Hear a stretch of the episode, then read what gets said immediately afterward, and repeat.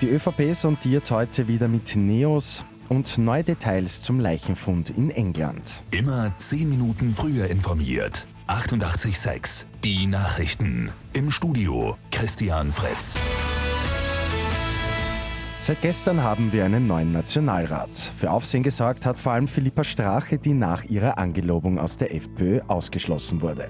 Bei der Wahl der Nationalratspräsidenten ist die sogenannte wilde Abgeordnete nicht anwesend gewesen. Heute geht für die ÖVP die Suche nach einer neuen Regierung weiter. Die nächsten Sondierungsgespräche stehen auf dem Programm. Das sechsköpfige Team rund um Parteichef Sebastian Kurz trifft die NEOS-Delegation von Beate Meinl-Reisinger.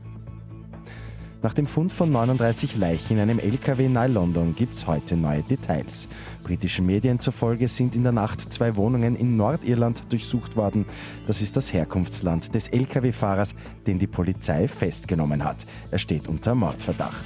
Die 39 Menschen sollen erfroren sein. Es dürfte sich um ins Land geschleuste Migranten handeln. Offiziell bestätigt ist das aber nicht. Bei Lotto 6 aus 45 geht es am Sonntag um rund 2,4 Millionen Euro. Da wartet ein Doppeljackpot.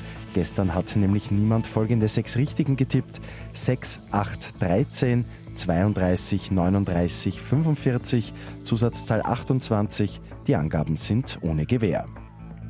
Und was Neues gibt's jetzt für die Comic-Fans. Die gute Nachricht zum Schluss. Rechtzeitig zum 60. Geburtstag erscheint heute die neueste Ausgabe von Asterix und Obelix.